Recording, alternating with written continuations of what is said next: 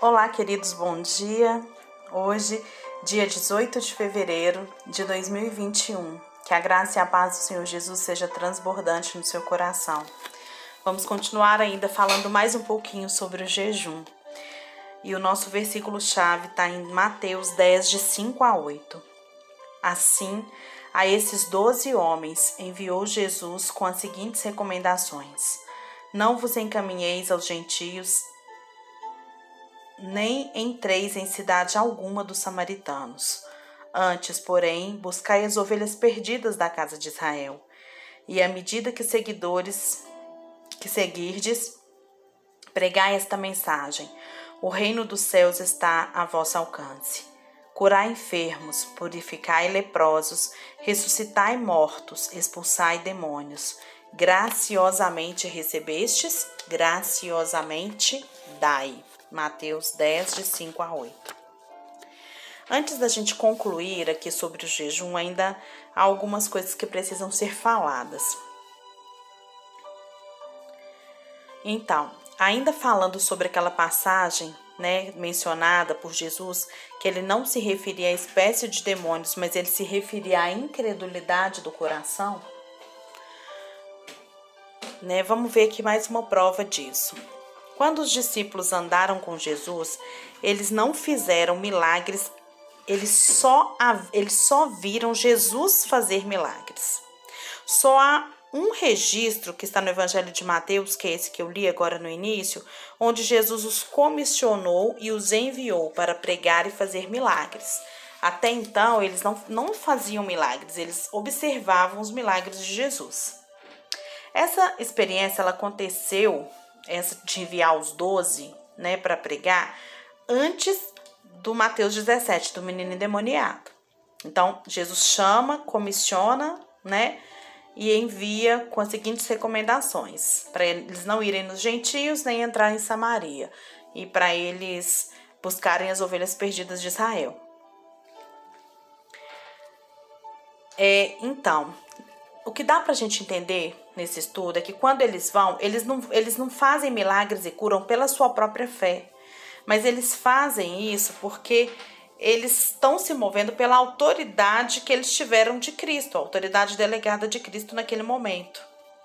Então, quando eles tiveram, eles tiveram que encarar essa situação difícil com o menino, eles estavam muito orgulhosos de si mesmos, pensando que poderiam fazer novamente o que eles haviam feito antes. Contudo, agora o milagre dependia da fé deles, que eles não tinham. Foi por isso que Jesus os repreendeu por essa incredulidade, que ele fala, ó oh, raça de víboras, né? Até quando, ó geração incrédula, até quando estarei convosco? Então, assim, por isso que Jesus repreende dessa maneira. Enquanto eles, quando eles foram, eles foram com a autoridade dada por Jesus. Mas quando eles, eles voltam, eles voltam cheios de si pelo que, eles, pelo que aconteceu. E aí eles acham assim, ah, expulsar esse demônio aqui vai ser fácil. Porque nós fizemos isso na autoridade de Cristo. Só que eles começam a fazer e a fé deles não é suficiente para isso. Tá? Então, só para completar essa questão dessa passagem. E aí nós vamos ver aqui então hoje mais motivos para a gente jejuar. Gente, o jejum também, ele é um sinal de consagração.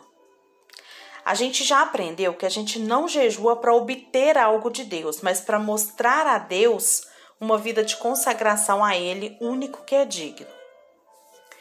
Quando eles perguntaram a Jesus por que, que os discípulos dele não jejuavam, enquanto os fariseus e os discípulos de João Batista o faziam regularmente, a sua resposta, como sempre, foi a mais bela, que está lá em Mateus 9, 14 e 15, que diz: Então chegaram os discípulos de João e lhe perguntaram: por que jejuamos nós? E os fariseus, muitas vezes, e os teus discípulos não jejuam? Respondeu-lhes Jesus: É possível que os amigos do noivo fiquem de luto enquanto o noivo ainda está com eles? Dias virão quando o noivo lhe será tirado, então jejuarão. Mateus 9, 14 e 15. A palavra luto aqui usada significa tristeza gerada pela perda. Como quando nós perdemos um ente querido e ficamos de luto pela sua morte. Não sei quanto a, a você, Mas no fundo do meu coração, eu clamo: Maranata, vem, Senhor, querido Senhor Jesus. Ele não está fisicamente presente, caminhando em nosso meio neste momento. O noivo está ausente. Jesus disse que eles jejuaram quando ele tiver, que jejuariam quando ele tivesse partido, como um sinal de que eles desejavam a sua volta. Olha que tremendo isso, né? Então hoje nós jejuamos em consagração a Deus, mostrando para Ele que nós queremos a sua volta. Uma das razões pelas quais nós jejuamos hoje é para expressar o nosso profundo amor e desejo pelo nosso noivo. O nosso coração sente saudade do céu, gente. Lá no fundo, né, nós gememos do, de um desejo de estar eternamente unidos ao amado da nossa alma, que é Jesus. E muitas vezes, quando nós estamos de jejum, o desejo por ele é bem maior do que o desejo por comida. Não é verdade? Quando a gente está desejando estar com Jesus, quando a gente está de jejum, o desejo de estar com Ele, de estar cheio dele, de estar pleno nele, é muito maior do que o desejo por comida que vai passar. Então, é o motivo para a gente jejuar tá? Consagração. Não para obter nada de Deus, mas para mostrar a Deus, mas para mostrar a Deus o quanto ele é importante para nós, o quanto nós o amamos. Não é verdade? Continuando, lá no livro de Esdras, nós lemos que jejuar é humilhar-se diante de Deus. Então presta atenção no que está escrito em Esdras 8:21. Então apregoei ali um jejum junto ao rio Ava, para nos humilharmos perante o nosso Deus, para lhe pedirmos jornada feliz para nós, para nossos filhos e para tudo que era nosso. Humilhar-se, humilhar-nos, significa nos prostrar e admitir que somos necessitados. Nós precisamos nos lembrar constantemente de quão intensamente nós necessitamos da graça abundante de Deus. Como Pedro nos adverte, né? Os orgulhosos sofrem oposição, mas os humildes recebem a graça, lá em 1 Pedro 5,5, que diz: Do mesmo modo, jovens, sede submissa aos mais velhos, e todos vós, igualmente, tratai com humildade uns aos outros, porquanto Deus se opõe aos orgulhosos, mas concede graça aos humildes. Então, olha só, um outro, um outro motivo para jejuar é nos humilharmos diante de Deus e mostrarmos para Ele o quanto nós somos necessitados dele. Sabe? É falar, pai, eu não consigo fazer isso sozinho, mas eu preciso de ti. Não para que a gente seja abençoado, porque isso a gente já foi, mas para que a presença dele esteja conosco. Outro motivo para fazer jejum é a disciplina física, que é a última razão que nós vamos ver aqui sobre a última razão para jejuar, que é o jejum. E o jejum é, né, uma excelente disciplina física, uma disciplina física muito importante. O jejum, ele não disciplina a nossa natureza pecaminosa carnal, né, como nós já vimos. Nós não vamos jejuar para tirar um pecado da nossa vida certo? Então o jejum, ele não é uma disciplina da nossa natureza carnal, mas é uma disciplina para o nosso corpo. E eu acredito firmemente numa disciplina física rigorosa. Eu acredito que sem ela a gente não pode desfrutar de tudo que já nos pertence em Cristo, e isso nos limitará. Paulo, ele foi um grande exemplo nessa área, como ele nos conta na carta aos Coríntios. Presta atenção. 1 Coríntios 9, 27 diz: mas esmorro o meu próprio corpo e faço dele meu escravo, para que depois de haver pregado aos outros, eu mesmo não venha ser reprovado. Quando, come, quando a gente começa a, a trabalhar, a aprender né, sobre a obra consumada da cruz, muitas pessoas dizem, né? Então agora a gente não precisa mais disciplinar o nosso corpo, né? Porque agora tudo é pela graça e tudo já nos foi dado pela nova aliança. Mas não é isso, gente. Né?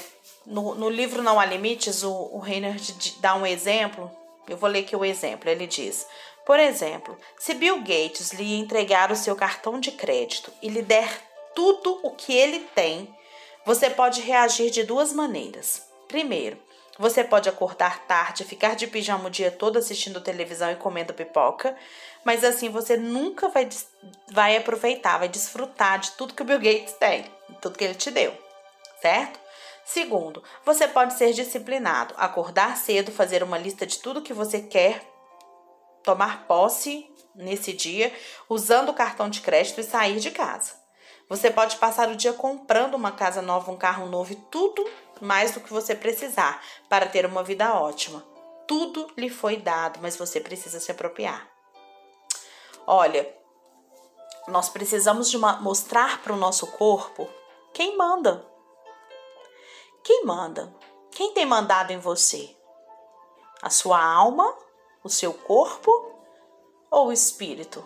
O seu espírito, o espírito de Deus que está em você? Olha, queridos, nós precisamos entender que a disciplina ela vai trazer uma condição de apropriação maior e melhor para a nossa vida. Apropriação das bênçãos que já nos foram dadas em Cristo. Eu não tenho que ficar sentado esperando que as coisas caiam.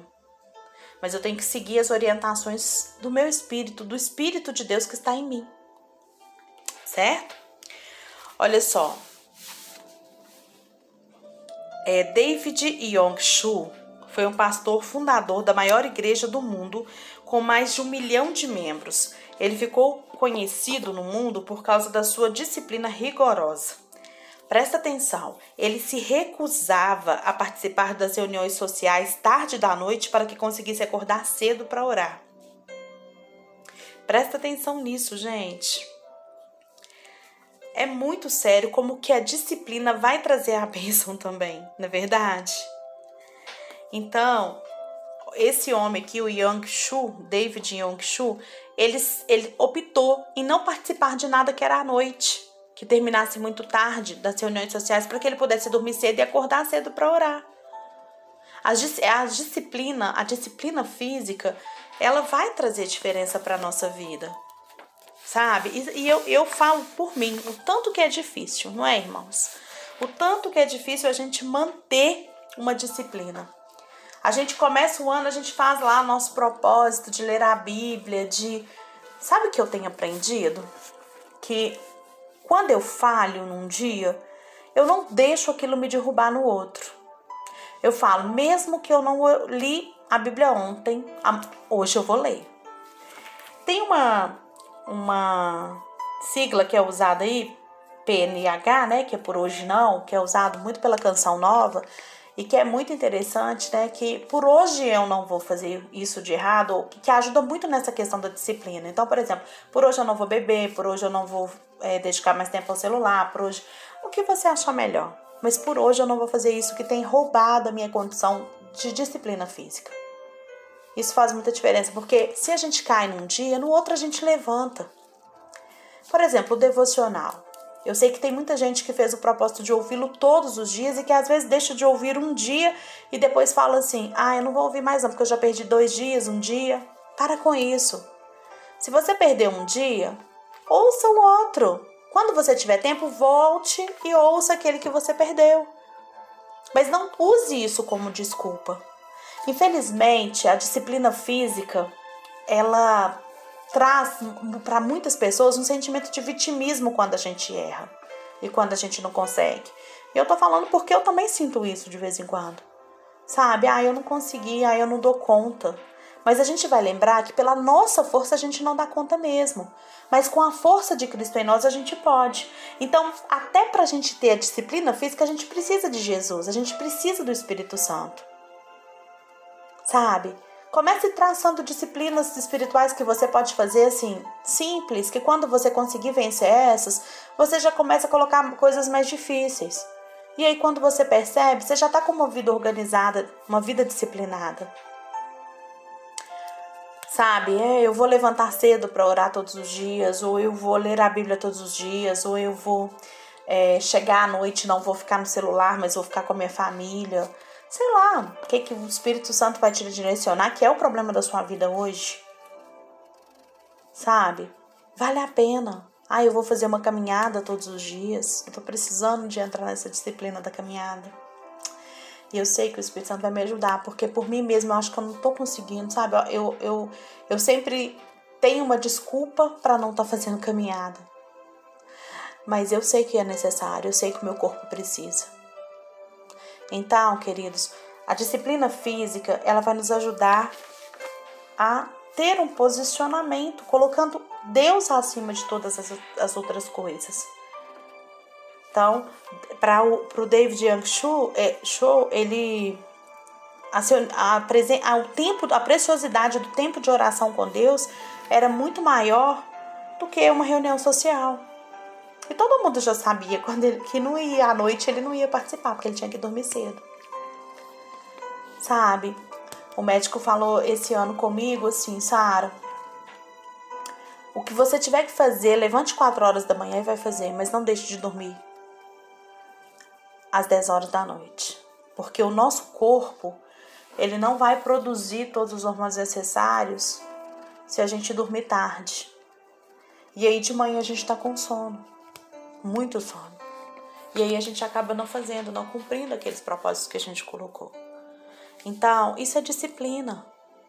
Isso é disciplina. Comece a trabalhar na sua vida que quando você perceber, você já vai estar trabalhando muitas outras questões muito maiores que às vezes você achava que nunca daria conta. Eu tenho uma forte convicção, queridos, e profunda, é, que a volta de Cristo está mais próxima do que nós pensamos. Essa convicção vem de estudos bíblicos, vem de profecias que a gente ouve, mas a gente sabe que está mais próximo do que a gente imagina. Nós vamos experimentar a maior colheita da humanidade. E essa geração está se levantando, com aqueles que estão abrindo seus olhos, com aqueles que estão acordando, para o que é verdadeiramente ser um cristão. Sabe? Com aqueles que estão dispostos a renunciar à própria vida, tomar a cruz e seguir por amor a Cristo. Essas pessoas vão andar sem limitações alguma, pois a sua interação com o reino espiritual vai ser uma coisa natural. O resultado natural de aprender a viver sem limitações será ter prosperidade, saúde, né? vencer os desafios. Mas esse não é o propósito principal. O propósito principal de aprender a viver sem limitações será fazer parte de uma geração que está começando a se levantar agora. Sério, em várias partes do mundo estão se levantando uma geração que tem o coração aberto para Jesus, que tem o coração aberto para compreender a nova aliança Diga a Ele, diga a Jesus que você está disposto a fazer parte dessa nova geração que se levanta. A geração que, por amor a Ele, vai ter uma vida genuinamente cristã. Romanos 8 deve ser um dos capítulos mais poderosos da Bíblia e ele está cheio de revelações incríveis e de uma teologia perfeita, tudo reunido em um só capítulo. Se você não conhece, leia lá tá? Eu vou falar alguns versículos aqui, mas leia Romanos 8 todo. Cristãos pelo mundo todo têm encorajado, têm encontrado consolo nas declarações contidas nesse capítulo como já não há condenação para os que estão em Cristo Jesus, mas recebemos o Espírito de adoção por quais somos, podemos clamar Abba Pai. O próprio Espírito intercede por nós, todas as coisas cooperam para o bem daqueles que amam a Deus. Se Deus é por nós, quem será contra nós? Nós somos mais do que vencedores em Cristo Jesus e nada poderá nos separar do amor de Deus. Mais um versículo tem me chamado muita atenção, diz o, o, o pastor Reinhard. Ele diz que esse versículo tem chamado muito a atenção dele nos últimos tempos. A ardente expectativa da criação aguarda a revelação dos filhos de Deus. Romanos 8:19. E eu compartilho aqui com ele disso. A ardente expectativa da criação aguarda a revelação dos filhos de Deus. Existe uma criação que ela está ardente em, em expectativas, esperando ansiosamente que os filhos de Deus sejam revelados. A palavra original, traduzida por, como criação nesse versículo, é a mesma usada em Marcos 16,15, onde Jesus nos diz para pregarmos o evangelho a toda criatura. Sabemos que criatura aqui significa pessoas. Portanto, todos os perdidos desse mundo para os quais somos chamados a pregar o evangelho estão aguardando ansiosamente por algo sem saber o que é. Eles estão esperando que o exército se levante isto é, a revelação dos filhos de Deus. Enquanto isso, estão tentando desesperadamente satisfazer o desejo do seu coração com todas as coisas que o mundo lhes oferece. Nós precisamos entender que nós devemos fazer essa transição, deixando de ser simplesmente cristãos que vão evangelizar e passando a ser filhos de Deus revelados, que andam na autoridade do céu, como diz o apóstolo João lá em 1 João 2,6, que diz: Quem declara que permanece nele também deve andar como ele andou.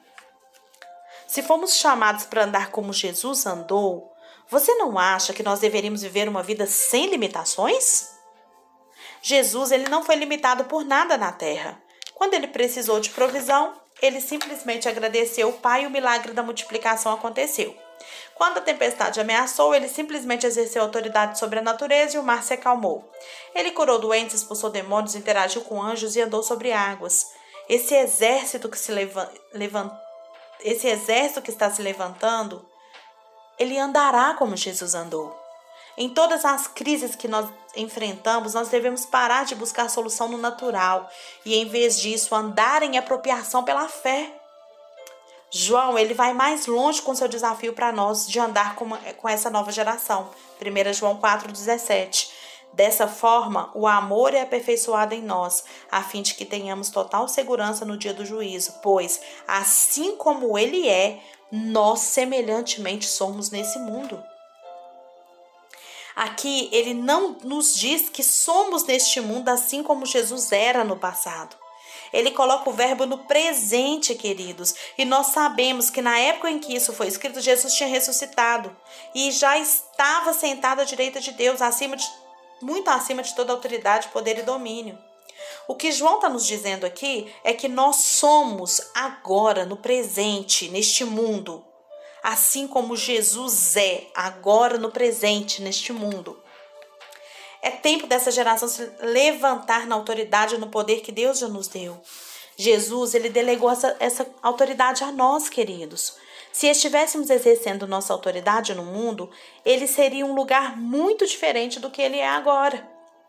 Essa geração que está se levantando, ela andará na autoridade que Deus lhe deu e liderará a maior colheita da história da humanidade. E no final, precederá o retorno do nosso Senhor. Quem quer participar dessa geração? Você quer levar uma vida cristã de mesmice? Ou você está disposto a fazer parte dessa geração? Dessa geração que apropria pela fé, dessa geração que olha além da circunstância, dessa geração que abre o seu coração para o seu amado, dessa geração que declara sua adoração ao Senhor, dessa geração que é cheia do Espírito de Deus, dessa geração que manifesta a glória de Deus por onde ela passa. É dessa geração que você quer fazer parte? Então escolha, decida porque essa decisão é você que vai tomar. Não é Deus que toma para você. É você quem vai tomar. Creia e busque. Creia e apropie-se. O melhor de Deus está na sua frente e a opção é sua.